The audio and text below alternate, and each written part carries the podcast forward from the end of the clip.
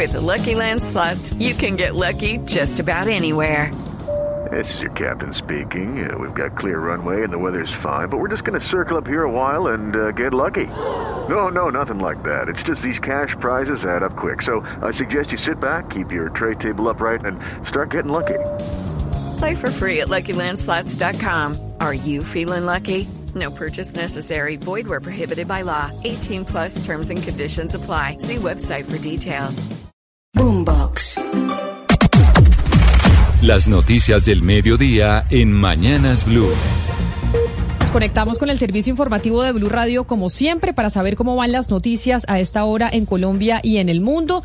Y nos eh, conectamos con don Leonardo Sierra, director del servicio informativo a esta hora. Don Leo, buenas tardes. Muy buenas tardes, Camila, para usted y para todos los oyentes de Blue Radio. Y sin duda tenemos que hablar del crecimiento de la economía en Colombia en una época donde se disputó el Mundial de Fútbol, Camila. Colombia no fue, pero sin duda sirvió también para el crecimiento de la economía colombiana, no solo en bares o en restaurantes, en servicios, lo que dominan los expertos, sino también en el tema de las apuestas. Por eso déjeme ir con Felipe García para que nos hable de los números y las cifras, Leonardo, de la economía del país que creció 2.9 en el cuarto trimestre del 2022, que es una cifra que está por debajo del 11.3 registrado en el cuarto trimestre del 2021, pero por debajo bastante, Felipe. Sí, señora, pero quizás, eh, Camila, buenas tardes. La cifra más importante es la de todo el año. La economía colombiana o el Producto Interno Bruto creció 7,5% en todo 2022, cifra que también está por debajo del crecimiento registrado en 2021 de 11%, según acaba de reportar la directora del DANE, Piedad Urdinola. ¿Cuáles fueron los sectores que más contribuyeron en el crecimiento económico del año pasado? Principalmente tres. El comercio, alojamiento, esto incluye también al sector hotelero, el turismo, el transporte y demás, y también los servicios de comida, también las industrias manufactureras, pero sobre todo el sector textil, que según el DANE es uno de los más importantes dentro de este sector y sorprendentemente las actividades artísticas de entretenimiento y recreación y otras actividades de servicio. Y allí déjeme decirle que dice la directora del DANE que los colombianos aprendimos a jugar juegos de azar y a apostar durante todo el año pasado, que fue uno de los sectores que más creció. A propósito también, el Mundial también contribuyó también a este crecimiento económico que fue muy dinámico por la reactivación que tuvo el año pasado. Escuchemos a la directora del DANE. Ese crecimiento que estamos reportando de 7.5, 4.5 puntos porcentuales, más de la mitad, son explicados por lo que sucede en estas tres ramas. Ya acumulando todo el año, comercio, mantenimiento de transporte, almacenamiento, alojamiento y servicios de comida aportaron 2.1 punto porcentuales. En términos de cifras, Camila, le voy a comentar los sectores que más contribuyeron durante todo el año pasado. El comercio 10,7%, las industrias manufactureras crecieron un 9,8%, las actividades artísticas, como le mencionaba, crecieron un 37,9%, la información y comunicaciones 14,2%, actividades financieras, allí está todo el sector financiero, los bancos, lo que incluye créditos y demás, 6,5% y administración pública y defensa 4,9%. Y siguen subiendo el número de personas que participan hasta ahora de la manifestación en contra del gobierno. Son más de 5.000 en estos momentos que caminan a esta hora por la carrera séptima. También hay crecimiento en varias ciudades, Camila. Sí, me Respecto informan- a las de ayer, ¿no? Exactamente, porque claramente se hace la comparación entre las manifestaciones de ayer y las manifestaciones de hoy. Y nos llega información que en Bogotá, Bucaramanga, Medellín y Cali están eh, más numerosas las manifestaciones de hoy en contra de las reformas del gobierno del presidente Gustavo Petro que las de ayer que eran a favor. Tenemos la cifra que entregó ayer el PMU de la policía, precisamente las marchas eh, que convocó el propio presidente Gustavo Petro, 28 mil. Vamos a ver cómo va a terminar precisamente esta jornada en estas ciudades donde han crecido. Y en la Plaza de Armas eran aproximadamente unas entre 1.500 y 1.700 personas. El PMU, que es la Policía Nacional, dijo 28 mil en todo el país, En todo el gente en las calles. Vamos a ver qué dice el PMU hoy sobre las manifestaciones en las calles en contra de las reformas del ma- mandatario. Pero vámonos entonces, eh, don Oscar Torres, a la carrera séptima. ¿Cómo van los números y de los manifestantes eh, llegando a ese punto de la ciudad? Sí, señora Camila, buenos, eh, buenas tardes para usted y para todos los oyentes. Justamente en este momento están entrando más o menos 5 mil personas a la Plaza de Bolívar que vienen caminando desde el Parque Nacional desde más o menos las 10 y media de la mañana con pancartas, bucelas, banderas de Colombia y ellos todos han dicho que están rechazando las reformas del gobierno de Gustavo Petro aquí en el centro de Bogotá. Están llegando todos ellos que se han ido movilizando de manera masiva porque ya son más o menos unos 5 mil 5.500 personas que están entrando aquí.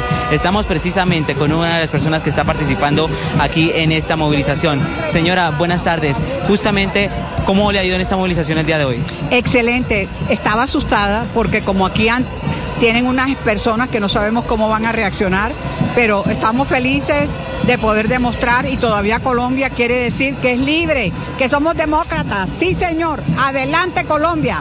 Somos más los honrados, somos mucho más. Ese cuento de estarle dando privilegio a todos estos delincuentes no tiene derecho, no tiene derecho, señor presidente. Por favor, mire a los muchachos jóvenes trabajando, apoyando a su familia.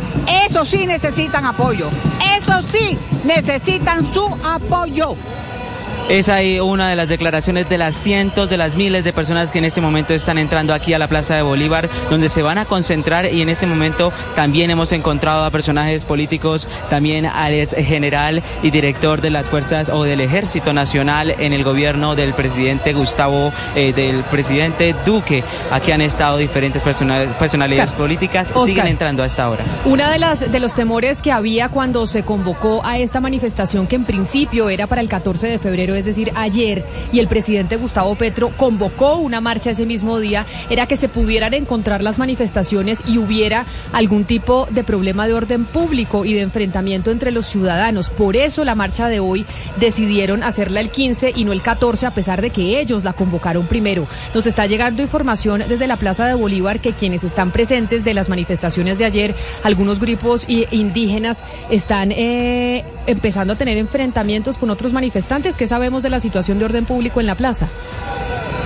Pues en este momento, Camila, recuerde usted que las eh, diferentes campañas y las carpas que habían armado también los indígenas y los profesores que habían venido del Cauca, que están en el Capitolio Nacional, siguen allí. Lo que habían dicho temprano es que tenían temor por eso y justamente en este momento vemos, digamos que a lo lejos, tranquilidad, pero vamos a ir hasta ese punto para verificar qué es lo que está pasando también, porque sí estaban diciendo que había una amenaza de seguridad para las personas que querían protestar en contra del gobierno. Pues un llamado a la calma, ya que el nacional eh, también haga un llamado y una convocatoria a que no vaya a haber enfrentamientos, ni mucho menos, que hay que también garantizarle el It is Ryan here, and I have a question for you. What do you do when you win? Like, are you a fist pumper?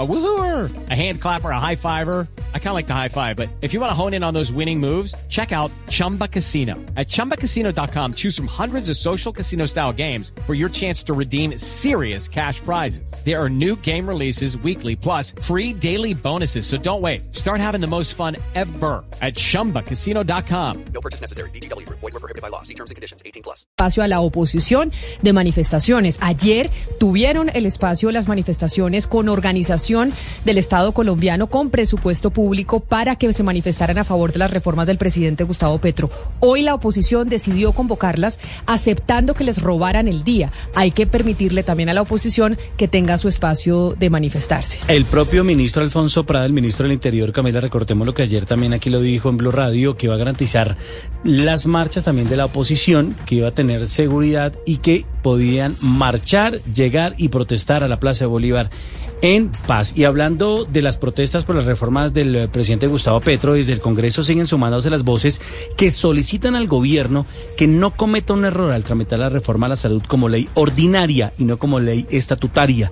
Esta vez la solicitud llega desde la presidencia de la Comisión Primera. Andrés Carmona. Así es, muy buenas tardes. El anuncio lo hizo el presidente de la Comisión Primera de la Cámara de Representantes, el conservador Juan Carlos Wills, quien sostiene que esta comisión tiene la competencia de solicitar a la mesa directiva de la Cámara que se le permita estudiar y votar la reforma a la salud. Bueno, lo que se ha evidenciado es que esta reforma que quiere hacer el gobierno nacional toca el derecho fundamental y creo que si toca el derecho fundamental necesariamente tiene que irse por trámite de ley estatutaria, es decir, por las comisiones primeras de Senado y Cámara, para que así no tenga conflicto de constitucionalidad al momento de que salga ley de la República. Este llamado también se suma al que hizo el presidente de la Comisión Primera de Senado, el liberal Fabio Amin, quien también considera que el gobierno podría estar cometiendo un error al considerar la reforma a la salud como ley ordinaria, ya que si está aprobada sin cumplir los requerimientos constitucionales, esta podría ser tumbada o demandada ante la Corte en una revisión posterior. Seguimos hablando del primer mandatario porque anunció que ya fue aprobada en la Mesa de la Equidad el nuevo programa de subsidios del gobierno que se va a llamar Renta Básica y que buscará beneficiar a cerca de 3 millones de hogares en Colombia. Santiago Rincón. ¿Qué tal? Muy buenas tardes. Efectivamente, el gobierno nacional, el presidente Gustavo Petro, ya aprobó la implementación de una nueva línea de subsidios, de un programa de transición hacia la renta ciudadana y básicamente lo que buscarán es unificar todos esos eh, programas de subsidios que existen en el país e incluir algunos otros, por ejemplo, como ingreso solidario que estuvo hasta el 31 de diciembre.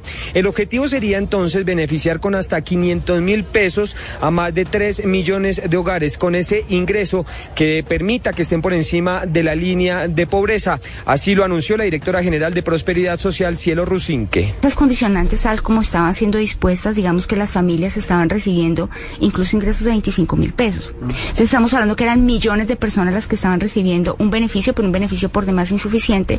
Aquí esto va a cambiar por completo. Estamos hablando ya de un ingreso para los que están en extrema pobreza de 500 mil pesos, que fue la apuesta que se hizo desde diciembre. Hay que decir que la priorización de los hogares será de acuerdo con el nivel del CISBEN 4 y su conformación, así como la población indígena. Se enfocará principalmente a los ubicados en 428 municipios de Colombia con prevalencia alta y muy alta de nutrición infantil, identificados estos dentro de unos mapas de hambre que ha elaborado el gobierno nacional. También se beneficiarán aquellos sitios donde existan programas de desarrollo con enfoque territorial, los llamados municipios PDET.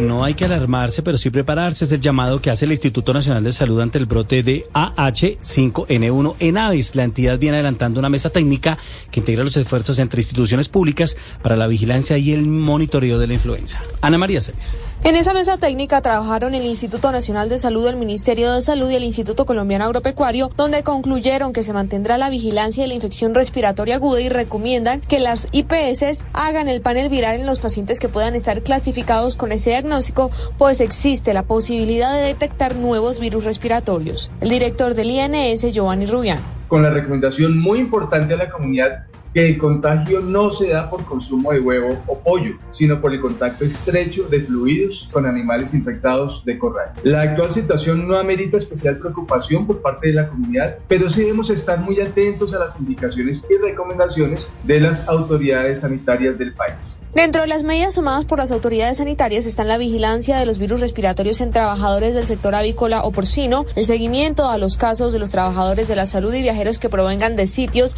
con antecedentes de alta circulación o muy alta probabilidad de exposición al riesgo y prestar atención a los brotes de la influenza en aves en el país. Hasta el momento se han descartado 176 casos de gripe aviar en Colombia y no se ha conocido el primero positivo. La noticia internacional. En el mundo, tres de los acusados por participar en el asesinato del presidente haitiano, Jonel Moise, en 2021, se declararon no culpables hoy durante una audiencia celebrada en un tribunal federal de Miami. Se trata del haitiano estadounidense James Solage, de 37 años, y el colombiano Germán Rivera, de 44. Rechazaron los cargos que se les imputan, entre ellos el de conspiración para cometer asesinato o secuestro fuera de Estados Unidos. Christian Shannon, un hombre de 54 años con doble nacionalidad, estadounidense y haitiana, se declaró a su vez no culpable de exportación ilegal de bienes de Estados Unidos por supuesto envío de chalecos antibalas a Haití. La noticia deportiva. La noticia deportiva nos la entrega Di Mayor, pues hizo oficial la reprogramación del juego entre Tolima y Millonarios que no se llevó a cabo por la agresión de un hincha al jugador azul Daniel Cataño. El partido será en seis semanas, el miércoles 29 de marzo a las 8 de la noche en el estadio Manuel Murillo Toro de la ciudad de Ibagué. Esto se definió luego de una reunión del Comité Disciplinario de la División Mayor donde se estudió el informe arbitral de Wilmar Roldán, quien dejó claro que no inició el juego por falta de garantías de seguridad. Aún Di Mayor no define la sanción para Daniel Cataño por responder la agresión del hincha. Boombox. Lucky Land Casino asking people what's the weirdest place you've gotten lucky? Lucky? In line at the deli, I guess? Aha, in my dentist's office. More than once, actually. Do I have to say? Yes, you do. In the car before my kids' PTA meeting. Really? Yes. Excuse me, what's the weirdest place you've gotten lucky? I never win and tell. Well, there you have it. You can get lucky anywhere playing at LuckyLandSlots.com. Play for free right now. Are you feeling lucky? No purchase necessary. Void where prohibited by law. 18 plus. Terms and conditions apply. See website for details.